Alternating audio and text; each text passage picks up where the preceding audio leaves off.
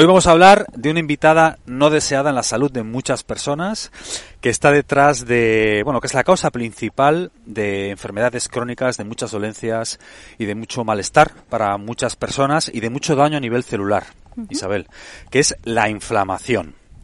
Eh, pero la buena noticia es que hay muchas cosas que podemos hacer. Podemos utilizar la herramienta de la nutrición, de la forma en la que nos alimentamos y el estilo de vida. Bienvenidos a todos, soy Jesús Sierra. Hola, saludos a todos, soy Isabel Belaustegui. Y esto es Vida Potencial, la plataforma divulgativa donde hablamos de salud y de hábitos de vida saludables. Antes de empezar a hablar de la inflamación, eh, dos recordatorios. El primero, después de bueno pues de varios meses con no demasiadas eh, no demasiados correos enviados a nuestra lista de correo le hemos dado un empujón, ¿eh, Isabel, mm, a, la lista de correo de Vida Potencial, vidapotencial.com barra únete. Hemos actualizado muchas cosas para que pues el servicio sea mejor, para que el contenido llegue de mejor manera, para que haya pues menos problemas técnicos, que la gente tenía ciertos problemas a veces para suscribirse. Hemos mejorado mucho ese proceso. vidapotencial.com barra únete Vamos a seguir enviando pues el contenido que hemos que hemos enviado vía email hasta ahora, pues el contenido que estamos generando, mm, proyectos que seguimos en los que seguimos trabajando y seguimos lanzando ahí fuera al mundo, eh, noticias interesantes y a partir de ahora tenemos una sorpresa también, ¿no? Que vamos a enviar a todos los suscritos a esa lista de correo, Isabel. Sí, vamos a empezar a enviar material exclusivo solo para las personas que están suscritas, que voy a elaborar yo personalmente. Contenido breve, conciso y en distintos formatos, mm. escrito, puede que vídeo, puede que invitaciones a directos, mm. solo para las personas suscritas y con un material que solamente se va a poder encontrar en esta lista de correo. Así que bueno, empezamos con muchas ganas con esta novedad mm. y, y, con el deseo ¿no? de aportar algo pues único y, muy valioso para las personas que nos dais la confianza de estar ahí. Por cierto, hablando de confianza, eh, sé que todos somos un poco reticentes a dejar nuestro correo por ahí por internet, pero que sepáis que nos tomamos muy en serio la confianza que nos dais al dejar vuestro correo. No vamos a hacer eh, perder el tiempo a nadie, vamos a mandar solo contenido de mucho interés y en este caso y a partir de ahora, contenido que va a ser exclusivo eh, solo para los que estéis en esta lista de correo. Es una manera de dar un plus, es una manera de mm. tener un contacto directo con aquellos que quieren, pues bueno, pues estar más cerca de vida potencial y nosotros de vosotros. Eso es. O de ustedes para la gente de Latinoamérica. Sí. ¿Eh? Y segundo recordatorio, nuestros programas. Hemos terminado ya eh, nuestro programa del ayuno, de introducción al mundo de los ayunos, que podréis encontrar en vidapotencial.com. Aparte de todo el contenido, porque siempre eh, parece como que insistimos un poco en que la gente visite nuestra web para que vea nuestros programas, pero tenéis infinidad de contenido en YouTube, en nuestro canal de YouTube Vida Potencial, en la web, un montón de artículos. En el blog. En el blog. Pero bueno, para aquellos que quieran dar un paso más, tenemos estos programas que hemos desarrollado, este del ayuno que finalmente hemos terminado y hemos lanzado, el programa de la adaptación a la dieta cetogénica para desengancharse del azúcar, entrenar a nuestro organismo a utilizar las grasas como fuente principal de energía, clave, que es nuestro producto estrella, está mal que lo diga, pero es nuestro producto estrella, ¿eh? y también tenemos un programa específico para mujeres Sí, para mujeres a partir de los 40 años que quieran optimizar su equilibrio hormonal y estar lo mejor posible a todos los niveles, nivel físico, mental y emocional. Pensamos que también es un programa muy interesante, no siendo la estrella, el de más ventas, es desde luego un programa pues muy importante para nosotras en un determinado momento de la vida, para sacarle lo mejor. Lo mejor de, de la edad adulta en la que estamos todos ya hace tiempo, ¿verdad? Pero es fantástico, este, este, es el mejor momento de la vida y el mejor momento de la historia para estar vivos y por eso existe vida potencial. Eso. Eso como guinda, como guinda a toda esta introducción en este podcast sobre la inflamación. Isabel, la inflamación, eh, un problema muy extendido. Sí. Y muy importante, la verdad es que estaba deseando que grabáramos este podcast mm. ya desde hace tiempo, porque lo veo como un problema importantísimo por todo lo que se cuenta y lo que vemos en las personas. En vida potencial ya hemos hablado a veces de ello, pero es tan complejo que no podíamos entrar en detalle porque iba a ser demasiado. La idea de este podcast es eso, explayarnos, explicar qué es la inflamación, que se entienda bien, que aunque no lo vemos, nos está robando salud y bienestar, incluso años de vida, porque la inflamación crónica está relacionada directamente con el desarrollo de siete de las diez enfermedades más comunes y con mayor tasa de mortalidad en nuestro mundo occidental. Es un tema muy importante y más aún en estos días, que mm. estamos todos tan asustados con esta nueva enfermedad, pues hay que conocer muy bien la inflamación porque es una de las piezas clave de las complicaciones asociadas a la COVID-19 y a otras muchas enfermedades, pero bueno, en particular por situarlo en este momento vital tan, tan marcado, impactante ¿no? para todos. Historia, sí. Y como siempre, dar herramientas para poder controlar este problema tan grave y tan, tan, tan importante. Y tan extendido. Vamos a empezar por el principio, como siempre, Isabel. ¿Qué es la inflamación? ¿Qué es la mm. inflamación? Porque mucha gente oye el término, pero no está segura del todo qué es exactamente. Sí, de hecho, además, eh, mucha gente no sabe que tiene inflamación mm. teniéndola. La inflamación es eso que vemos que eh, se nos hincha, se pone rojo, se calienta, duele, mm, no podemos mover una articulación, una parte del cuerpo, un, órgano que notamos que, que, no está funcionando bien porque hay una causa directa y nuestro cuerpo responde activando el mecanismo de la inflamación, que no es otra cosa más que una herramienta de defensa para curarnos. Es lo que ocurre cuando nos pica un mosquito, cuando nos damos con un martillo en un dedo, cuando nos pillamos con una puerta, cuando estamos infectados por una bacteria o un virus, cuando una sustancia nos da alergias, se nos ponen los ojos rojos y no paran de llorar y nos escuecen.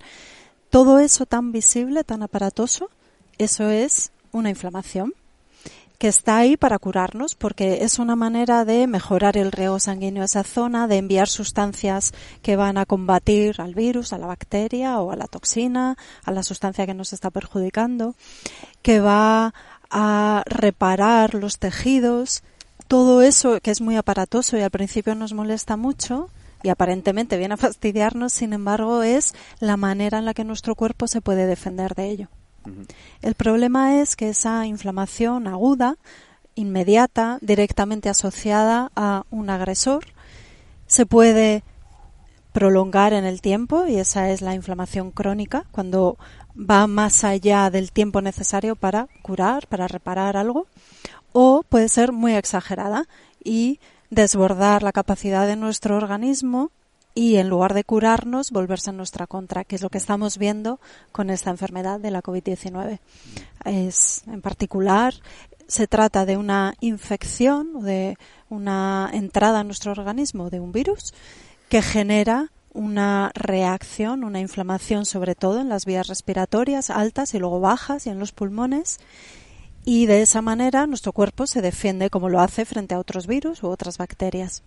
El problema que ya se está empezando a entender con respecto a la COVID-19 es que se produce una inflamación muy exagerada en algunas personas y eso provoca un daño de los tejidos.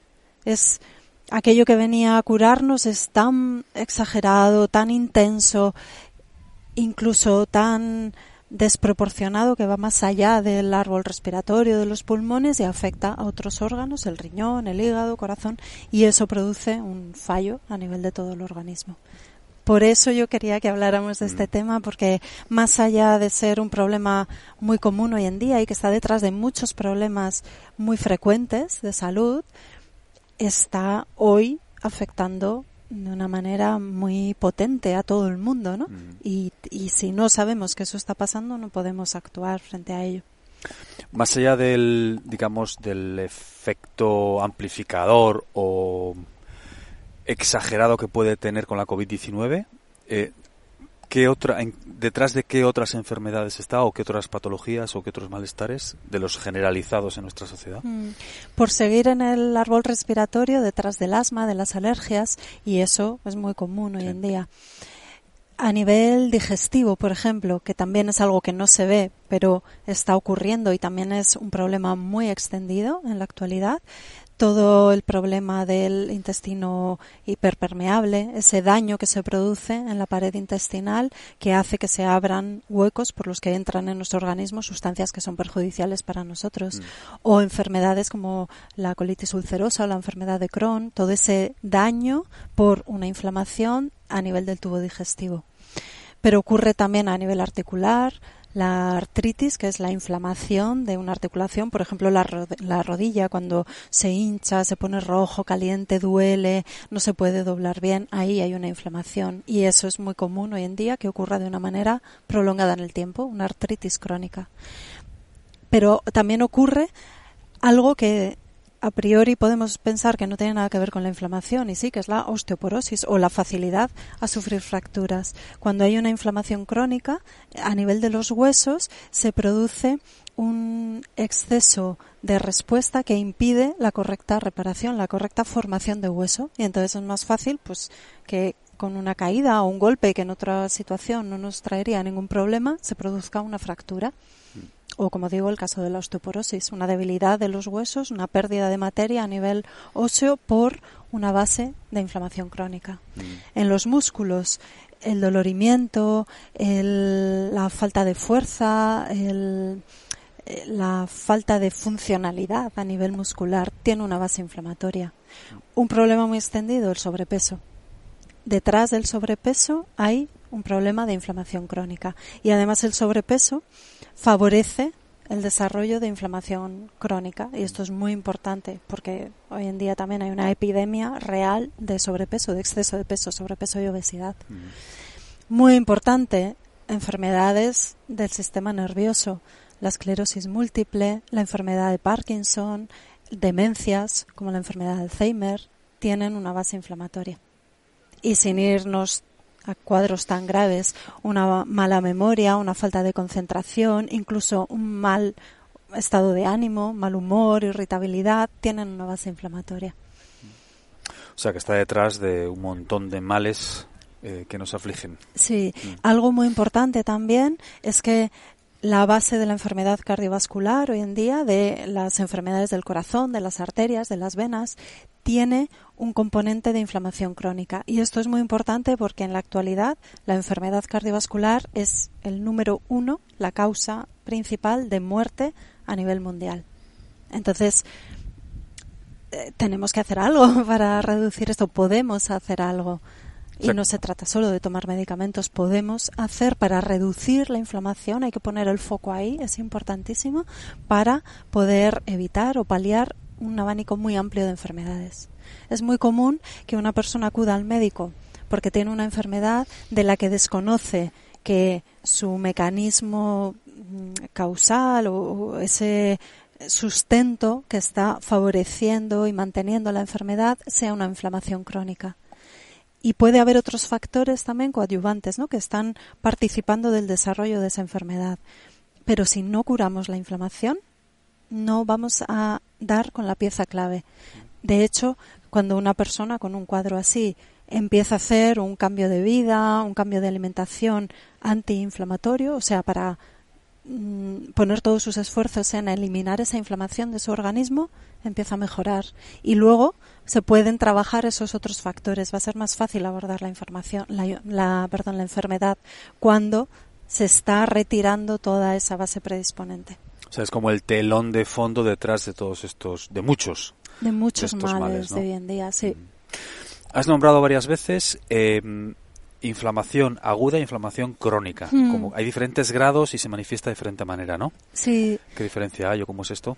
La inflamación aguda es esa respuesta inmediata ante una agresión, por un corte, una torcedura de un tobillo, una picadura de un insecto, una toxina o una sustancia a la que tenemos alergia. O personas a las que les afecta gravemente la COVID-19. Sí, por ejemplo. eso es una inflamación aguda. Es una respuesta concreta y limitada en el mm. tiempo. La inflamación crónica es aquella que se prolonga en el tiempo más allá de la exposición a ese agente.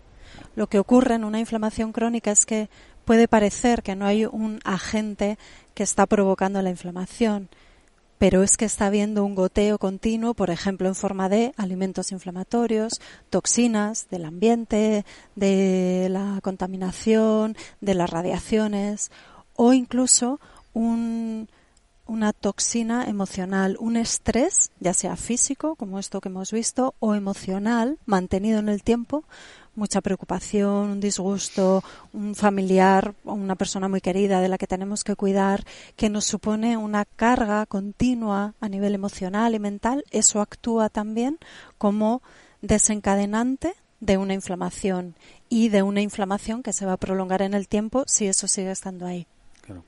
Claro, porque hay una respuesta hormonal muy fuerte cuando estamos en ese tipo de situaciones y eso te produce una cascada y un efecto físico, ¿no? Que se puede manifestar, entre otras muchas, de esta manera, ¿no? Exacto. Que mucha gente piensa que no hay conexión entre estas cosas porque no parece como que, como que no ven, no ven ese nexo directo, pero bueno, es fisiología humana, ¿no? Hay una producción hormonal, esa producción hormonal produce ciertas cosas y todo acaba en entre otras muchas posibles consecuencias, una inflamación subyacente, ¿no? Claro, y la inflamación subyacente crónica mantenida va generando un daño a nivel celular y eso es un daño de todas las funciones de nuestro organismo mm. y nos vamos deteriorando a nivel físico, a nivel mental, a nivel emocional, porque falla la producción de neurotransmisores, porque falla la conexión entre las neuronas, porque estamos generando radicales libres que dañan nuestras mitocondrias y entonces no tenemos la energía suficiente para afrontar el día a día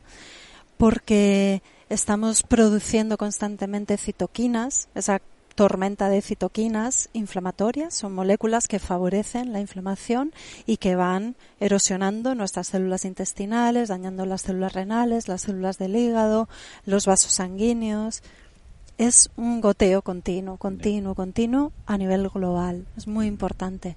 Cuando, ya una, cuando hay una obesidad abdominal, por ejemplo, en la grasa del abdomen se ha visto que estas células adiposas liberan citoquinas inflamatorias. Por eso la obesidad abdominal está eh, directamente relacionada y es un factor de riesgo de enfermedad cardiovascular porque está provocando una inflamación continua, mantenida un día, otro día, una hora, otra hora, otra hora. Es una cascada que hay que cortar en algún momento porque si no acaba con nosotros. Algo muy importante también es que entre esas células que se pueden alterar se pueden producir cambios que lleva a la aparición de células cancerosas y la inflamación es el origen de algunos tipos de cáncer. Ya se está trabajando en esto y una de las vías de abordaje ahora del cáncer es la terapia eh, que va dirigida a controlar la inflamación. O sea que para todas aquellas personas que siguen pensando que tristemente mm, sigue siendo un porcentaje demasiado alto de la población, que la obesidad es solo una cuestión estética, eh, que tengan muy presentes que no, que eso produce una cascada de consecuencias negativas en su salud, mucho más allá de lo que se puedan pensar, ¿no? Sí, sí, sí, sí. La obesidad no es un problema estético, es un problema de salud. Se habla de síndrome porque es una enfermedad, una alteración, un trastorno que conlleva muchas manifestaciones. Mm. La inflamación puede verse o no verse, porque si se inflama una articulación, pues es una rodilla que se pone caliente, que hinchada, que duele, eso es algo muy visible, llama mucho la atención. Hay una inflamación manifiesta, pero puede haber una inflamación que no se ve, que es la inflamación del tubo digestivo y el daño de las células intestinales, y entonces me duele la barriga, se me hincha, tengo gases. Ahí está habiendo una inflamación que no vemos, es esa invitada Mm, no deseada en nuestra vida y está muy presente, muy, muy, muy presente hoy en día. Y a veces ni siquiera llega a ese punto, ¿no? A veces es una ligera molestia que en la cual ni siquiera nos fijamos realmente, pensamos que es normal, no estamos del todo finos, no nos sentimos del todo al 100%, no llega a dolor, pero no nos sentimos bien. Bueno, pues si no nos sentimos bien, sentirse bien es el estado natural del ser humano. Si no nos sentimos bien al 100%, hay cosas que necesitamos al menos intentar solucionar. Quizá haya cosas que no podemos o quizá haya cosas que nos pueda pues, suponer una gran batalla. Pero por lo menos tenemos que asumir que hay algo ahí que necesitamos, en lo que necesitamos trabajar. Sí. Y sin, y sin duda si hay dolor, por supuesto, o molestia. Y el dolorimiento muscular, el bueno, la falta de silencio corporal algo pasa porque no es el estado natural.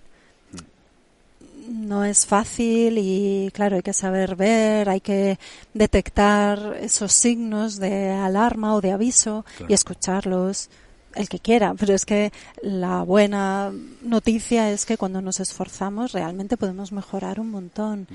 Y de la misma manera que la inflamación es como un dominó, lanza una pieza que clac, clac, clac, clac, va dando todas las demás y se caen muchas cosas por el camino.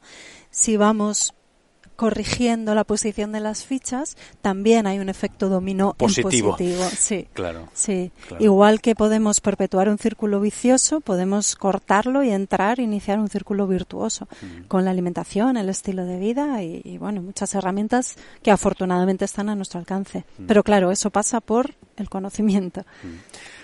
Antes de pasar, digamos, a estrategias, eh, digamos, el plan antiinflamatorio, antes de eso, ¿alguna manifestación más que se nos haya pasado? Porque hayamos nombrado varias, diferentes patologías, diferentes manifestaciones de la inflamación mm. subyacente o no tan subyacente, pero ¿alguna más? Sí, alteraciones cutáneas, por ejemplo, que también son muy comunes. Los eczemas, las rojeces de la piel, incluso el acné. Eso eh, tiene un componente inflamatorio y puede estar hablando de una inflamación crónica a nivel interno que no vemos. Es muy buena, muy buen hábito observar nuestra piel. Mm. Y si eso se nos irrita, si nos molesta, si pica, algo está pidiendo cambiar, algo está diciendo. Mm hay más cambios, por ejemplo, el dolor menstrual, la hinchazón con la regla, todo eso habla también de inflamación. Es muy interesante, por ejemplo, ver cómo ciertos alimentos favorecen la producción de estrógenos con un componente o con una actividad proinflamatoria. Estos estrógenos, estas hormonas femeninas inflamatorias, están relacionadas con todo el síndrome premenstrual, que se hinche mucho las piernas, la sensación de pesadez, de tirantez, el dolor, la hinchazón abdominal cuando va a venir la menstruación. ¿Y esos alimentos cuáles son? Pues en concreto los de alto índice glucémico, los azúcares, las harinas refinadas, las frutas muy dulces. Esa elevación de la glucemia, de azúcar en la sangre, favorece la producción de citoquinas inflamatorias y de estrógenos con ese, esa actividad inflamatoria. Y eso, por ejemplo, se toma por normal, ¿no?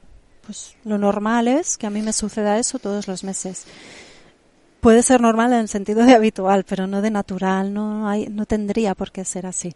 Entonces, igual se está haciendo algo en la dieta, en el estilo de vida, o igual se está expuesto a toxinas que nos están activando de una manera continua, bajita, a un nivel bajo de tal manera que no da la cara o no nos asusta o no molesta en exceso, pero está ocurriendo. Es esa inflamación crónica subclínica que parece que no da la cara, pero está ahí. ¿Algo más? ¿Alguna manifestación más? Hemos visto piel, un montón de enfermedades cardiovasculares de todo tipo. ¿Algo más? Piel, eh, respiratorio, alergias, a nivel cardiovascular, eh, intestino, hígado. También se ha relacionado con esta inflamación el aumento del hígado o la enfermedad por hígado graso no alcohólico. Eso es importante porque el hígado es un gran depurador de nuestro organismo. Tenemos que tener en buen estado el filtro principal de nuestro cuerpo que nos ayuda a eliminar tóxicos además de que tiene un papel muy importante en el metabolismo de los alimentos, de las grasas, de las hormonas, es muy importante.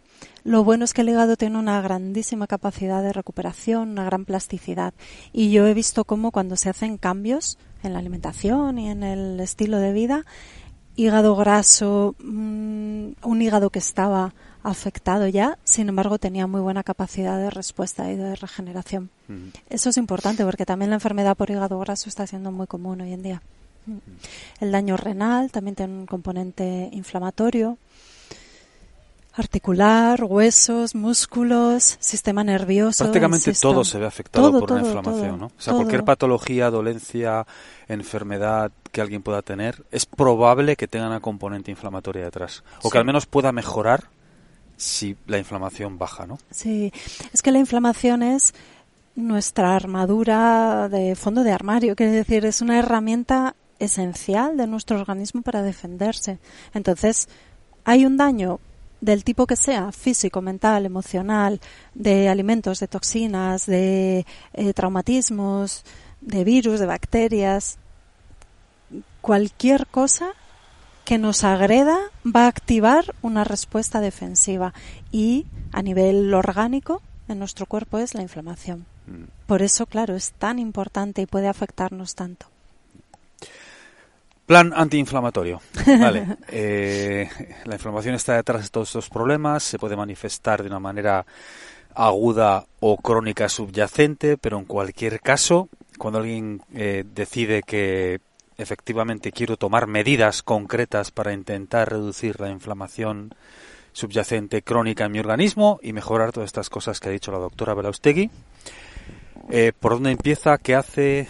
¿De más importante a menos importante? ¿O cómo quieres afrontar, abordar esto? Pues de entrada, ¿qué es lo que se está haciendo? Alguien que nos está escuchando puede pensar, uff, si se me eso, si tengo una inflamación, ¿qué hago? Y lo más probable es que vaya a tomar un medicamento antiinflamatorio. Muchísima gente tiene en su casa medicamentos de este tipo.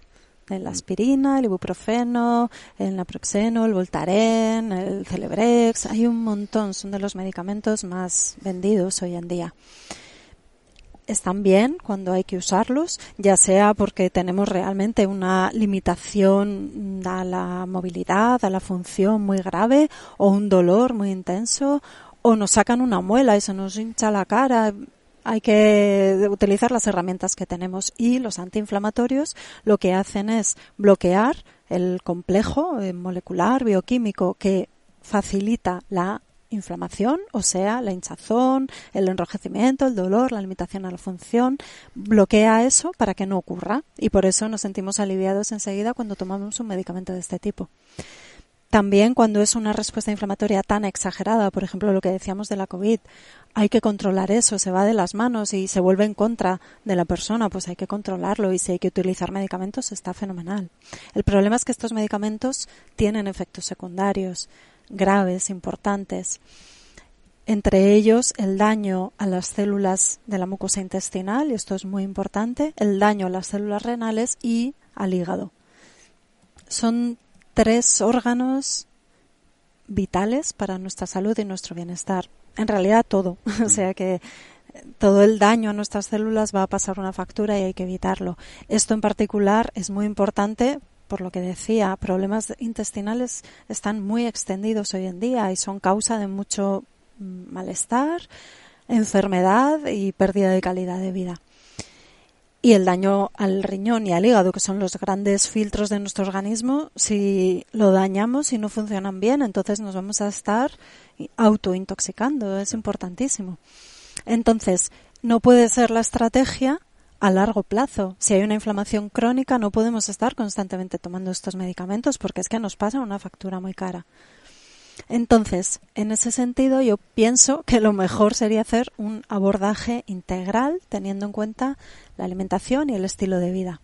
No se trata de buscar el alimento estrella. Existen alimentos con potentes propiedades antiinflamatorias pero la solución no es elegir uno de ellos o varios de ellos y ya está y seguir con todo lo que estamos haciendo. Eso es, bueno, una visión muy cortoplacista, ¿no? Y un poco miope del asunto.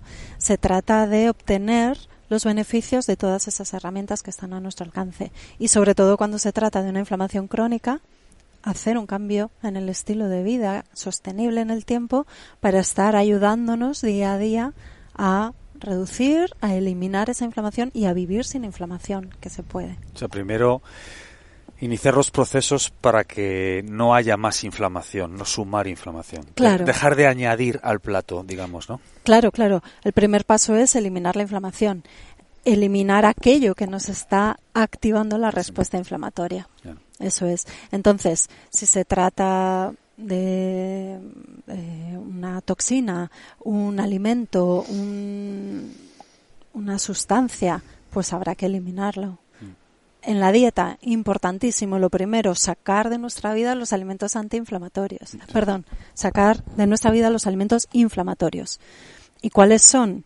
Como he dicho antes, los alimentos de alto índice glucémico. Cuando se produce una elevación intensa y brusca de la glucemia, de la glucosa en sangre, se activa la producción de citoquinas inflamatorias y además se activa la glicación, la modificación añadiendo eh, residuos fragmentos de estas sustancias, de estas moléculas de glucosa a otras moléculas a las que van perjudicando.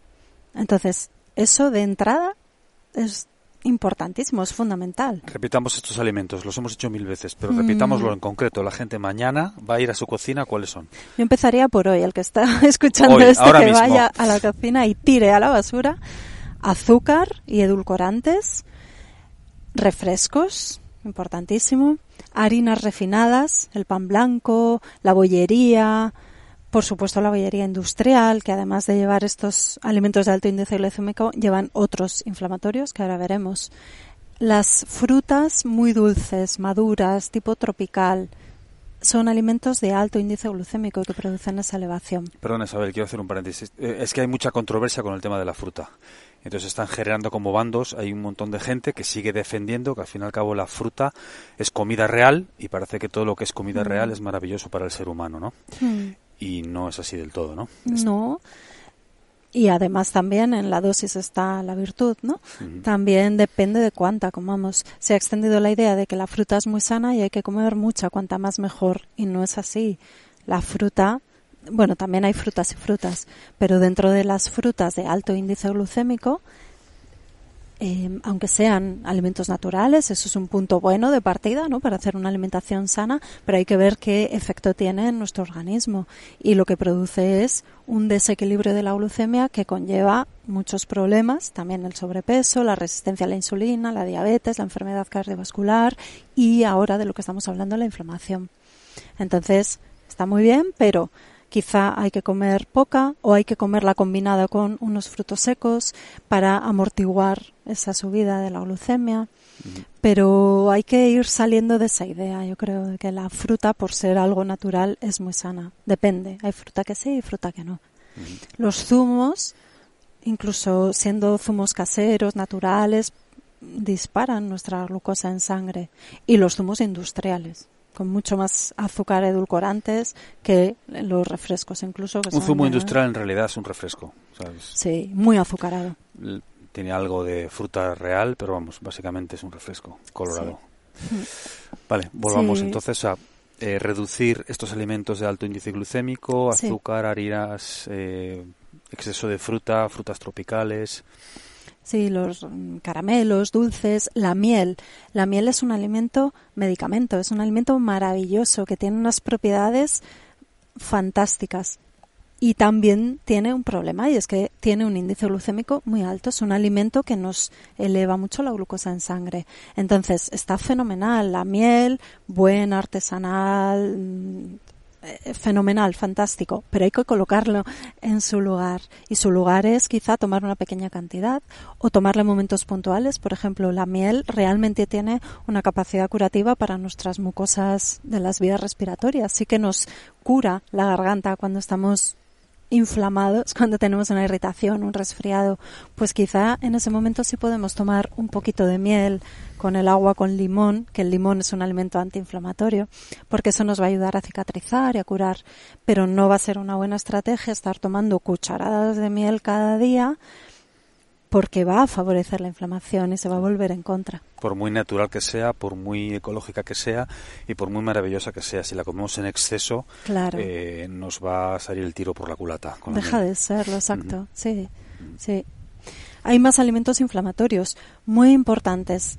Las grasas trans, las grasas hidrogenadas y parcialmente hidrogenadas, por ejemplo la margarina, y los alimentos procesados que contienen estas grasas. Hay que leer las etiquetas y hay que evitarlas porque son sustancias directamente inflamatorias.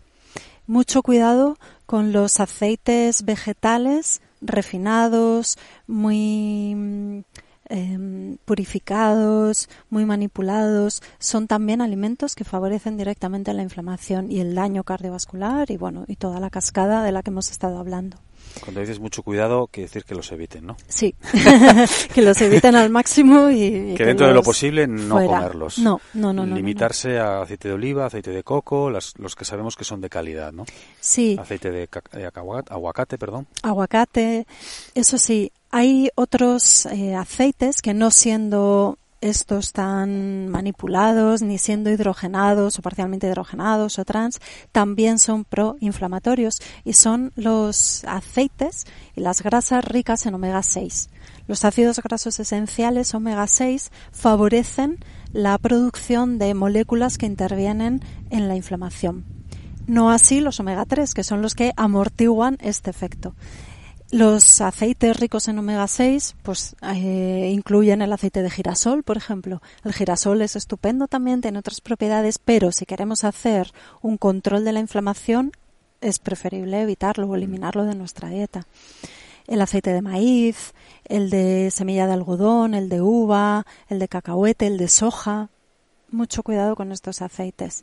Tanto si los mucho, mucho cuidado es, si queremos eh, bajar la inflamación, evitarlos totalmente. Sí. Claro, aquí habría que ver que... El contexto, ¿no? Claro, el contexto. Es una persona sana, sin problemas, sin ninguna enfermedad grave, sin antecedentes en la familia de enfermedades importantes. Bueno. Yo aquí voy a interceder eh, por vida potencial. Como vida potencial promovemos la excelencia. Hmm. Alguien quiere excelencia, debería evitar esos aceites totalmente, ¿no? Sí. Aparte de que hay, también hay un contexto moderno en el que estamos, que hay mucho, muchos más estímulos inflamatorios en el ambiente que había hace X décadas. Entonces, cualquier esfuerzo que hagamos eh, no va a ser suficiente para contrarrestar este universo de estímulos inflamatorios en el que vivimos, que está genial y en vida potencial somos los primeros en decir que este es el mejor momento de la historia para estar vivos y para vivir, mm. pero viene a un coste y uno de esos costes es que vivimos en un entorno que en general pues eh, favorece la inflamación por muchas vías, ¿no? Alimentación, medioambiental, eh, trabajo, todo. Eh, todo, todo no, pero muchos estímulos en los que estamos inmersos en nuestra vida. Entonces, como promovemos la excelencia en vida potencial en todos los sentidos, eh, francamente, aquellos que busquen excelencia, esos aceites, Isabel, entonces, eh, ¿en ese contexto dirías que los eliminen totalmente? Sí. Vale. Y lo que quería decir era también tener en cuenta el nivel de salud de la persona, porque entonces, si se tiene una enfermedad crónica, aunque pensemos que no tiene, que no es inflamatoria, porque no es una artritis o no es un dolor muscular o ejemplos prototípicos de inflamación. Por ejemplo, una demencia, que bueno, no se sospecha, quizá a priori o antes de escucharnos a lo mejor no se sabe que una demencia puede tener una base inflamatoria, ¿no? En su desarrollo bueno, pues no pasa nada, pues me tomo así mis, mi aperitivo hecho con estos aceites. Pues no, en esos casos, claro, ahí ya no digo mucho cuidado con esto, en estos casos hay que eliminarlo completamente.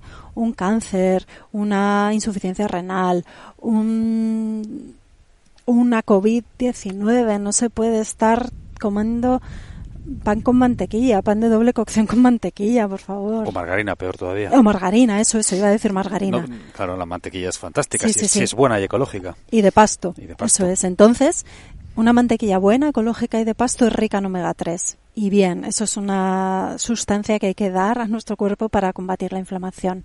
Iba a decir margarina, porque la margarina también se ha subido al pedestal de los alimentos sanos y está haciendo mucho daño. Entonces, por favor, si hay gente escuchando esto y tiene inflamación o conoce a alguien con una enfermedad crónica, que tire la margarina. y muchas cosas, la margarina y muchos aceites de esos que hemos dicho, ¿no? Sí, alimentos procesados, muy importantes. Perdona, eh, perdona volviendo antes de, continuar, Isabel, esto que has dicho, ¿no? De alguien que puede tener una demencia, puede tener una, una enfermedad de este tipo. Eh, aunque no la tenga, yo ahora vuelvo con mis niveles de excelencia. Aunque no la tenga, precisamente para seguir en ese estado de ausencia de enfermedad, eh, entonces no hace falta que si no me duele el dedo, eh, no por eso me lo voy a martillar. Voy a intentar proteger lo más posible, el mayor tiempo posible, para que no me duela nunca, o al menos que el dolor me llegue lo más tarde posible, la enfermedad o la complicación, ¿no? Entonces, aunque no tengamos nada entre comillas, pues fíjate que bien, vamos a cuidarnos lo más posible para que ese estado continúe o perdure en el tiempo lo más posible. ¿no? Sí, sí, sí, sí, totalmente de acuerdo. Yo creo que digo esto porque es algo que me toca mucho la fibra. Yo estaba, pues, hace unos meses en un hospital acompañando a una persona a la que habían intervenido por un problema cardíaco grave, muy grave. Y al día siguiente el desayuno que le llevaron fue un panecillo no hecho con harina integral. Masa madre y tal, ¿no? No, no, no, Un panecillo de doble cocción con margarina y un vaso de leche industrial, no ecológica ni fresca ni nada de esto, con un café instantáneo, que no es un café ecológico, bueno, etcétera, etcétera, y azúcar y un zumo de naranja. Y claro, es que me duele, ¿eh? es que me llega muy adentro, entonces quizá por eso hago esa aclaración, pero realmente estoy contigo. Vamos a cuidarnos de base, tengamos o no tengamos una enfermedad. Supongo que es que soy como muy sensible a eso. Veo una enfermedad grave y se le está dando una, un tóxico, un veneno directo para esa, para esa enfermedad, que es todo un montón, un aluvión de sustancias inflamatorias y es que se me abren las carnes. Claro. Hombre, tú has tenido a muchísimas pues cientos de mm. personas muy enfermas al otro lado de la mesa en la consulta, entonces por eso hablas desde esa óptica y yo no, ¿no? Claro. Pero, pero bueno. Eh, sí, pero para todos. Quiero decir, lo que quiero decir con esto es que nadie se excuse en el hecho de que está sano entre comillas para martillarse el dedo. No, si estás sano entre comillas tienes la responsabilidad de seguir estándolo. Sí. Entonces no tienes el derecho, casi me atrevería a decir moral, de teniendo la información para poder seguir estando sano, hacer aquello que camina en la dirección opuesta. No. Sí. Es tan irresponsable estar enfermo y hacerte daño como estar sano y hacerte daño. Es igualmente irresponsable. Sí. Hala, toma bomba. pues sí, es verdad. bueno, eh, entonces, eliminar alimentos que favorecen la inflamación. Sí. Todos estos que hemos dicho. ¿Alguno más? Sí. Hemos dicho los alimentos de alto índice glucémico, sean naturales o no. Aquí eh, cobra un valor muy interesante la dieta tipo cetogénica, rica en grasas saludables, la dieta low carb, baja en carbohidratos, porque uno de los grandes beneficios que nos otorga en salud y calidad de vida, bienestar, es este, el que hace un control de la inflamación muy interesante. Eliminar los aceites que son inflamatorios y las grasas manipuladas, elaboradas por la mano del hombre, que favorecen todo este daño. Y en los alimentos procesados, además de estos alimentos que hemos dicho, que suelen estar incluidos ahí, es muy importante el contenido en aditivos, en particular el aspartamo y el glutamato monosódico, tienen propiedades inflamatorias y están presentes en muchos alimentos eh, preparados, procesados. Así que a leer las etiquetas o directamente a quitar de nuestra cocina, de nuestra despensa estos alimentos, a no comprarlos más y si nos vemos tentados con algo, a leer las etiquetas evitar los que contengan estas sustancias. Iba a hacer un inciso sobre excelencia, pero venga, no lo voy a hacer porque entonces ya es demasiado. ¿Qué más? Em, nada, en cuanto a los alimentos inflamatorios, quería decir esto. Y entonces, el siguiente paso es incluir en nuestro día a día alimentos antiinflamatorios. Tenemos algunos alimentos estrella que pueden ser, por ejemplo, el aguacate, que antes lo has mencionado, mm. Las sardinas, la caballa, los, boquerones, el pescado azul de tamaño pequeño mediano. Tenemos un alimento maravilloso que también has mencionado antes, que es la mantequilla ecológica de pasto, rica en omega 3, como alimento antiinflamatorio. Los huevos, cuando son ecológicos, también son unos alimentos muy interesantes para el control de la inflamación. La cúrcuma, maravillosa, y el vinagre de manzana, por destacar unos protagonistas. Pero hay un montón más de alimentos antiinflamatorios. También has mencionado antes el aceite de oliva, el aceite de coco. No solamente son buenas grasas, sino que además tienen propiedades antiinflamatorias. A mí me encanta eh, ponerle nombre a las cosas y a veces hago, cocino, nada, un plato súper sencillo al alcance de la mayoría de las personas que son lo que yo llamo unos huevos antiinflamatorios y es que cocino los huevos sobre aceite de coco, cuando está bien calentito los echo allí se hacen así en el propio calor del aceite y luego los espolvoreo con cúrcuma y pimienta. ya está, un desayuno antiinflamatorio. Totalmente. sí. Eh, más alimentos antiinflamatorios. Antes lo he mencionado, el limón, las limas, ese tipo de cítricos tienen propiedades antiinflamatorias y los frutos del bosque. En general, los alimentos con colores, las verduras y las frutas preferiblemente de bajo índice glucémico y de temporada y en pequeña cantidad para las frutas, con colores, eh, porque en todos estos pigmentos hay antioxidantes que nos ayudan a combatir la inflamación producida por los radicales libres. Entonces, comer con colores verduras de distintos colores. El brécol es muy interesante en este sentido, pero vamos, ahí tenemos de todo. Espinacas, todas las de hoja verde, muy ricas en ácido fólico, que también las vitaminas del grupo B son importantes para el control de la inflamación. Y los frutillos de colores, de todos los colores. Es que todos los pigmentos aportan aquí valor para el control de la inflamación más alimentos antiinflamatorios, la carne, el pollo de pasto, de producción ecológica y de pasto, que también lo has mencionado antes. Ambos dos, la carne roja, el pollo y todo. Sí, ecológico, ecológico y de pasto. Sí, es muy importante aquí elegir productos de sistemas ecológicos o biológicos porque uno de los agresores que activan en nosotros la inflamación son las toxinas y en los productos cárnicos y de carne roja o de carne de ave de producción industrial hay una alta carga de toxinas.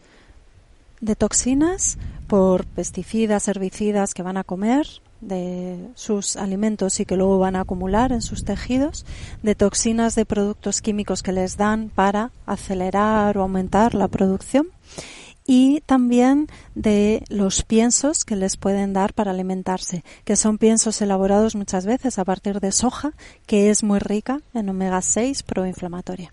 Así que hay que cuidar el qué y el cómo, el qué alimento elijo y de dónde procede y cómo se ha producido o cómo ha llegado hasta mí lo que ha comido lo que comemos es muy importante. Sí. Eso hay que tenerlo muy presente, no somos robots. Lo que ha comido lo que comemos es muy importante. Y si es una planta, la planta ha comido sustrato de la tierra. También es muy importante. Mucho. Entonces, eh, eso no lo podemos perder de vista. Sí. Mm. Tenemos más alimentos antiinflamatorios. He mencionado la cúrcuma y está también su primo cercano, el jengibre muy interesantes, antiinflamatorios. Tenemos especias como el orégano, el romero, la albahaca, son antiinflamatorios y es que los podemos utilizar en la cocina de tal manera que damos mucha creatividad, gusto a nuestros platos y estamos otorgando propiedades medicinales. Mm. Súper interesante. Tengamos o no una inflamación visible. Y también muy interesante el té verde. O sea que en lo que comemos y en lo que bebemos y en los aderezos y los adornos, tenemos mucha, mucha, mucha posibilidad de controlar nuestra inflamación. Muy bien. Hmm. Si hay un poquito de viento, estoy tapándome el micrófono para que no moleste en el audio. Eliminar los proinflamatorios, intentar aumentar los antiinflamatorios, alimentos, estoy hablando. Sí. ¿Qué más? Siguiente paso. Pues ligado a la dieta, muy importante la hidratación. Asegurarnos de hacer una buena hidratación con agua de buena calidad. Si es necesario filtrarla, eh, bueno, de esto además hemos hablado en vida potencial y bueno, es un tema complejo, además un poco difícil, delicado, porque los estudios que se hacen de los distintos sistemas de filtrado de las aguas, pues muchas veces están desarrollados por las propias marcas. Entonces es difícil tener una información neutra que puedas considerar veraz, pero hay que buscarla y hay que intentarlo porque la hidratación es muy importante. En las aguas contaminadas con distintos productos o distintas bacterias, mm, estamos ingiriendo toxinas que pueden favorecer la inflamación a distintos niveles. Entonces, pues bueno, otro frente que hay que atacar con el mejor ánimo posible porque es un poco delicado y complejo, pero es un tema importante. Y estar bien hidratados. La hidratación es muy importante para nosotros. un poquito de agua. Los que nos están oyendo en audio, pues vamos a beber agua ahora mismo después de lo que me ha dicho Isabel. En botella de vidrio. es muy importante beber suficiente porque eh, la buena hidratación va a asegurar que eliminemos bien las toxinas de nuestro cuerpo. Entonces es favorecer también la liberación de esos agresores que pueden estar activando y perpetuando la inflamación. Y eliminamos toxinas por la orina, por el sudor, también por la respiración, por las heces, pero directamente relacionados con la hidratación, el sudor y la orina. Favorecer a través de una buena hidratación esas vías de excreción de las toxinas, de los tóxicos, ¿no? que, que ingerimos, que respiramos o que incluso producimos en nuestro propio metabolismo. No iba a decir que una forma también de estar hidratados para aquellos que les cuesta beber agua es, lo has dicho antes, el té verde, pues hacerse un té verde muy diluido y beber de eso a temperatura así pues tibio, pues a veces es más fácil de beber que agua para aquellas personas que les cuesta, ¿no? Sí. Infusiones, poleos. Sí, agua con limón mm. o simplemente si no queremos añadir el zumo del limón, añadir rodajas de limón o de lima que tiene esa propiedad antiinflamatoria también. O agua con un poquito de vinagre de manzana. Y de nuevo, estamos hidratándonos bien, favoreciendo una vía de curación o de alivio de la inflamación y además añadiendo sustancias que tienen propiedades antiinflamatorias. Mm. Si podemos hacer un montón de cosas en el día a día. cosas que se pueden hacer. Sí, sí, sí. Tiene un otro efecto muy importante la hidratación y es asegurar la salud intestinal. La hidratación, la correcta hidratación favorece el flujo sanguíneo a todos nuestros tejidos y uno de los tejidos, de los órganos que es muy sensible a la merma o al déficit o a, la reducción del flujo sanguíneo, de la llegada de sangre adecuada, es el intestino. Si nuestras células intestinales no están bien irrigadas, no están recibiendo todo su alimento, pueden dañarse o deteriorarse parcialmente y dejar de funcionar bien como esa barrera, esa empalizada que debe ser nuestro mucosa intestinal. Y así ocurre con otros tejidos también. Se ha observado como una correcta hidratación reduce el contenido de toxinas en las articulaciones inflamadas en procesos inflamatorios crónicos y con eso se alivia el dolor solo bebiendo agua, el agua que necesitamos. O sea que es algo que es importante y que no debemos infravalorar. Ni descuidar. Eso es. Muy bien. Alimentación, hidratación, mm. siguiente paso o siguiente prioridad. Todo el, este enfoque integral en el estilo de vida. Por ejemplo, ahora me viene a la cabeza que otra vía muy importante de eliminación de toxinas es la respiración, la exhalación, porque en el aire se van eliminando eh, pequeñas partículas que tienen esas propiedades proinflamatorias o que actúan como ácidos internos en la acidosis se favorece, es uno de los componentes del daño por la inflamación. Entonces, la respiración, hacer una respiración consciente, pararnos a respirar, que es que se nos olvida. Respirar en espacios abiertos, naturales, donde podamos estar inhalando un aire puro y limpio y exhalando y dejando ir todas esas toxinas. Y si no se puede, pues hacer ejercicios de respiración en casa. Y sin volvernos locos tampoco. Me parece que todo el llevar una vida saludable tiene que ser complicarnos la existencia, no tiene por qué ser así. De verdad que si paramos simplemente cinco minutos a respirar, solo a respirar, tampoco a hacer unas respiraciones extrañas, exacto. Solamente a tomar aire y dejarlo ir. Eso ya produce un cambio en nuestro organismo. Entonces, no perder las oportunidades que tengamos. Y también aquí voy a hacer un una, pequeña para descomprimir un poquito que estamos como muy serios. Para ir a pasear no hace falta tampoco irse al centro comercial y comprarse unas mallas cósmicas ni zapatillas de colores.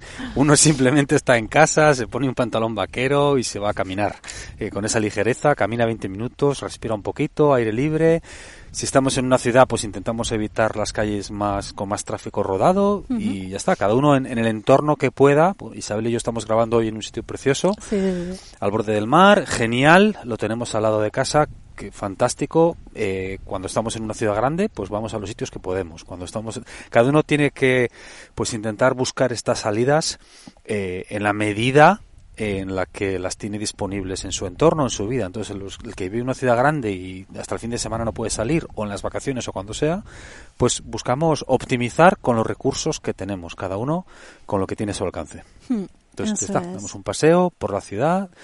Si hay una calle con árboles y una sin árboles, pues vamos a pasear por la calle con árboles. Ya está. Eso es. ¿Eh? Sí, sí, sí, sí. Y respirar. Sí. De verdad que se nos olvida respirar. Tranquilamente y sin cosas raras, respirar. Sí, respirar, eso es. sí. Eh, antes he mencionado la importancia de la hidratación para mantener la salud del intestino y ahora eh, pienso en algo que es importante también para curar la inflamación y, prevenirla y todo este tema del que estamos hablando tan importante que es tener una buena salud intestinal. Entonces, si hay daño, repararlo, cuidar las intolerancias alimentarias, hay que cuidar, hay que curarlas, hay que eliminar las intolerancias alimentarias, no eliminar solo el alimento que nos hace daño, sino ir al fondo de la cuestión, a la causa raíz de esto y repararlo. Porque si tenemos un intestino dañado, van a entrar en nuestro organismo fácilmente toxinas o moléculas o antígenos, sustancias que van a activar la inflamación. Entonces, ese es un foco también muy importante. O sea, que se ha pasado como por encima y quería subrayarlo. Quiere decir que a mismo nivel de estímulo proinflamatorio, si tenemos un intestino dañado, nos va a hacer más eh, un efecto mayor inflamatorio, un efecto inflamatorio mayor, a mismo estímulo. ¿O no? Em, no, no exactamente. Es que literalmente vamos a abrir la puerta a la entrada de sustancias proinflamatorias o que activen todo el mecanismo de inflamación del organismo. De los alimentos o de otras sustancias, de toxinas que están en el agua. Mm. Eh, agresores potenciales ante los que no tendríamos ningún problema si tuviéramos una buena empalizada intestinal, una buena cohesión de nuestras células de protección a nivel intestinal. El intestino el revestimiento del tubo digestivo es como un mosaico, constituido por teselas muy bien pegaditas unas a otras. Y entonces, por esas uniones tan finitas, permite la entrada de los nutrientes, de las vitaminas, los minerales, aquello que necesitamos ¿no? para vivir.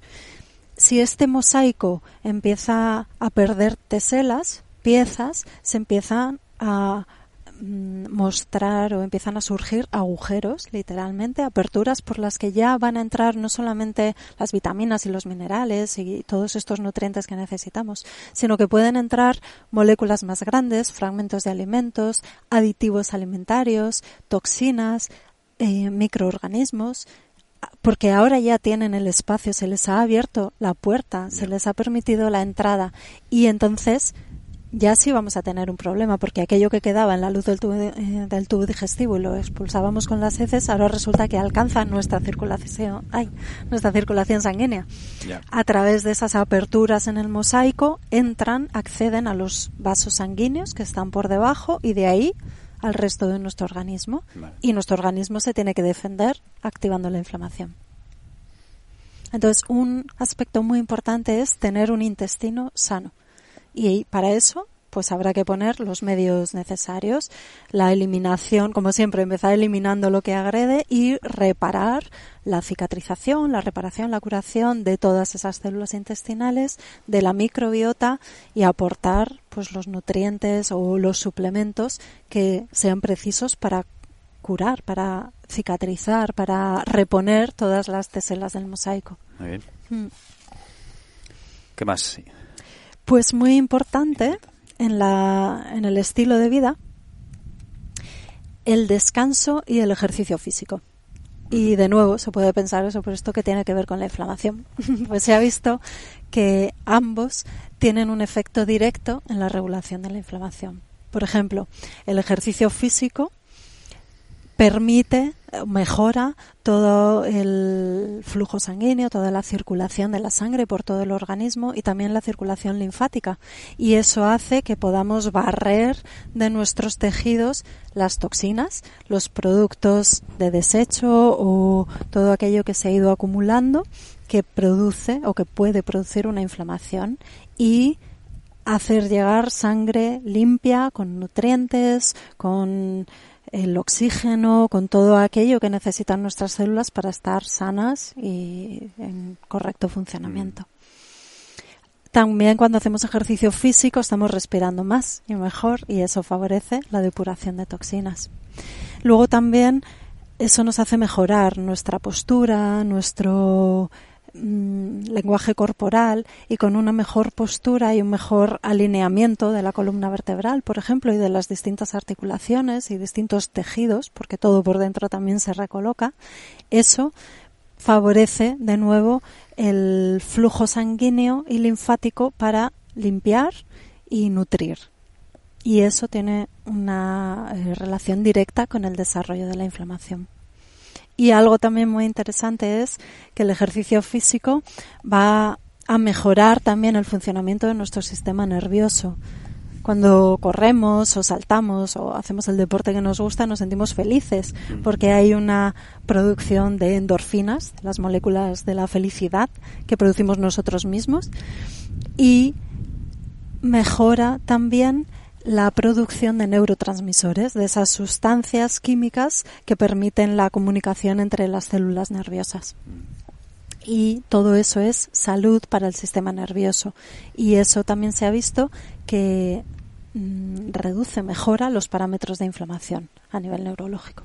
O sea que todo toda esta variante o toda esta parte de la gestión de la inflamación a través de la actividad física es como que cierra el círculo de todo lo que has venido diciendo mm. en esta última hora, ¿no? Es como que mm. se cierra el círculo, es una especie de círculo virtuoso donde una cosa realimenta a la siguiente, ¿no? Eso es. Mm.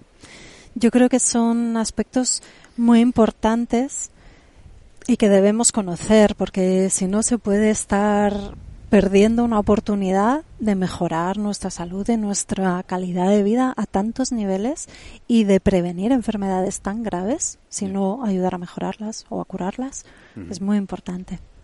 Y el sueño es otro componente quizá de este círculo virtuoso. Cuando dormimos hacemos una reparación de nuestro sistema nervioso. Se ha visto como el sueño elimina, ayuda a barrer de nuevo esas moléculas proinflamatorias a nivel de nuestro sistema nervioso del cerebro. Las citoquinas y los radicales libres producidos en la inflamación a nivel cerebral dañan nuestras neuronas, dañan nuestras células nerviosas. Por eso cuando estamos inflamados pensamos peor, estamos un poco abotargados, confusos, no podemos tener problemas de memoria, o del estado de ánimo. Esto se ve mucho en la gente joven. Son como las alteraciones más llamativas en las personas jóvenes cuando no duermen bien. Cuando no duermen bien se producen estos efectos porque su cerebro está sufriendo los daños de una inflamación por radicales libres y por citoquinas. Y en las personas de mayor edad lo que se produce es un deterioro cognitivo que puede acabar derivando en una demencia hay que dormir, no es tiempo perdido, es necesario para nuestro organismo y muy, muy, muy necesario para nuestro cerebro. Mm. Al dormir también se hace una depuración, una autofagia de las neuronas o de las células del sistema nervioso que están dañadas. Es un sistema natural de barrido, de reciclaje que hacemos y durante el sueño esto se activa. Y algo también muy interesante es que durante el sueño eliminamos esas células que no están funcionando bien o que están envejecidas y mejoran las conexiones, esas vías de comunicación entre las neuronas. Y el sistema linfático, el sistema linfático concreto del cerebro, barre toxinas, las elimina y con eso se permite la llegada de líquido cefalorraquídeo, de ese fluido nutritivo para el cerebro que llega nuevo, renovado y limpio a cubrir y a cuidar a nuestras células nerviosas. Fundamental el sueño. Sí. Em, hay un libro que recomendamos en Vida Potencial, creo que es Matthew, Matthew Walker, ¿Por qué dormimos? ¿Por qué dormimos? Eh, que explica todo esto en un detalle. Bueno, es un libro que en la que un montón de páginas en las que solo habla de esto durante eh, pues eh, una lectura como de nueve horas. Y una de las cosas que dice es lo que quería apuntar en lo que has dicho, ¿no? Si el sueño fuese prescindible, la, evolución ya se hubiera ocupado de eliminarlo. Y si la evolución va ajustando los procesos para optimizar nuestra vida, ¿cómo, eh, cómo iba a dejar que durante un tercio de nuestra vida estuviéramos desconectados, improductivos y a riesgo de poder sufrir un ataque de otro animal o de la naturaleza, ¿no? Entonces, no podemos hackear, eso, ese término que se utiliza ahora tanto, ¿no? Hackear e intentar buscar atajos. Con el sueño no se puede atajar, no hay, no hay alternativa, no se puede atajar, no hay trucos, hay que dormir. En otras cosas podemos buscar incrementar la productividad, como tal cosa me da más energía, hago tal cosa, eh, mejoro en este otro aspecto, pero con el sueño no hay atajos, es imposible. Hay que dormir, cada uno las horas que tiene que dormir, pero mm, siete, ocho, nueve, las que sean. Sí, y hacer un sueño de calidad, un descanso de calidad, y para eso cuidar la higiene del sueño.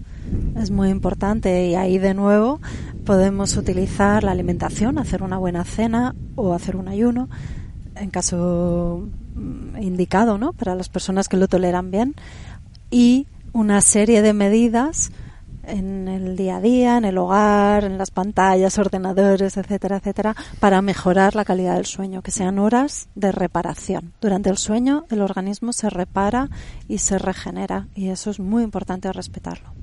Cantidad y calidad de sueño. Sí, sí, eso es. Y de la mano la gestión del estrés.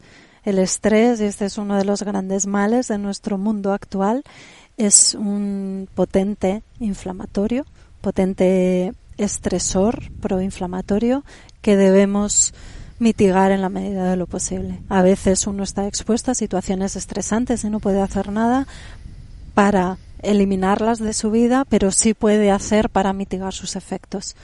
Buscar hobbies, momentos de calma, una música relajante, estar con personas nutritivas, hacer una meditación, bueno, lo que a cada uno le vaya mejor con su manera de ser y con su estilo de vida y sus capacidades y no descuidarlo, hacer un espacio para cuidar ese aspecto porque también tiene un efecto muy potente sobre nuestra salud. Mm y si no lo podemos eliminar, como dices, mitigar daños, ¿no? O minimizar daños, ¿no? Exacto. A veces mm, la gente dirá que cómo promovemos estas cosas, pero eh, todo es una balanza, es una balanza de daños, de beneficios. Entonces, pues quizá para mucha gente ir a tomarse una cerveza con unos amigos sea lo que tiene que hacer. Aunque no sea lo óptimo, pero no sea lo óptimo en una vida perfecta, pero por eso que nada es blanco y negro. Eh, muchas veces decimos cosas en este canal y a veces en el, en el vídeo siguiente la gente dice que nos hemos contradecido con el anterior. Es que nada es blanco y negro y todo es un contexto y lo que está claro, bueno, pues sí es verdad que hay un universo óptimo, entonces nosotros lo describimos, lo que decía antes de la excelencia, pero luego cada uno tiene sus cartas, cada uno tiene sus circunstancias, cada uno tiene que tomar las decisiones que quiera tomar y en función de la realidad que tiene, ¿no? Entonces, pues quizá alguien que está terriblemente estresado por la razón que sea, pues el hecho de irse a tomarse unas cervezas con unos amigos, hombre, unas cervezas, una, dos, ¿eh? Más no. con pues aceitunas para amortiguar. Claro, pues sí, con, aceitunas y algo, y, no en un sitio demasiado ruidoso, pues quizá, bueno, pues quizá eso, a esa persona en ese contexto, en ese momento, eh, le supone una mejora relativa en su salud por la gestión del estrés. Eso no quiere decir que sea lo óptimo para otra persona que quizá necesita otra cosa diferente. Entonces, bueno, que a veces la gestión del estrés es un, bueno, es un concepto amplio. Es un concepto amplio que no es necesariamente irse a una cueva a meditar. Para mucha gente puede ser eso, pero quizá para otros no. Cada uno tiene que encontrar pues, su camino, ¿no? Sí, como en todo también. Nosotros damos la información y, bueno, eh, los supuestos ideales, ¿no? Y ese punto de excelencia. Y luego cada uno debe hacer con ello su propio traje, porque cada uno está en su vida y en sus circunstancias. Y lo ideal es hacer la mejor partida con nuestras propias cartas. Igual con eso acabamos, ¿eh? Ha quedado muy bien. ¿O algo más tienes que añadir sobre la inflamación y cómo gestionarla o tratarla, minimizarla, reducirla? No, solo, bueno, recapitular, ¿no? Recordad que la inflamación puede no ser visible, pero estar provocando un daño constante a vuestro organismo a todos los niveles y que puede eso desencadenar enfermedades muy graves y muy importantes y que tenemos herramientas para combatirlo conviene y merece la pena hacer un cambio de dieta y una mejora en nuestro estilo de vida para acabar con esa invitada no, deseada en nuestras vidas. Uno, reducir los alimentos proinflamatorios. Dos, aumentar los alimentos antiinflamatorios. Tres, buena hidratación. Cuatro, salud intestinal, clave. Cinco, actividad física. Y seis, sueño. Y siete, gestión del estrés. 7, un número precioso. Sí. Daros una vuelta por vidapotencial.com barra únete, eh, contenido exclusivo en nuestra newsletter a partir de ya estos meses, otoño 2020, contenido exclusivo de la doctora Isabel Velostegui que no vais a encontrar en ningún otro sitio. Sí, hecho especialmente dedicado para todos vosotros. Mm. Cuidaos mucho, mirad toda la información que tenemos porque os puede dar muchas pistas para mejorar vuestro día a día y las de eh, las personas que queréis. Y nosotros, por nuestra parte, seguimos aquí. Eso es clave. Tenéis una responsabilidad para con los demás de estar lo mejor que podáis, no solo por vosotros. Buen día, friends. Hasta la próxima. Chao, un abrazo, besos.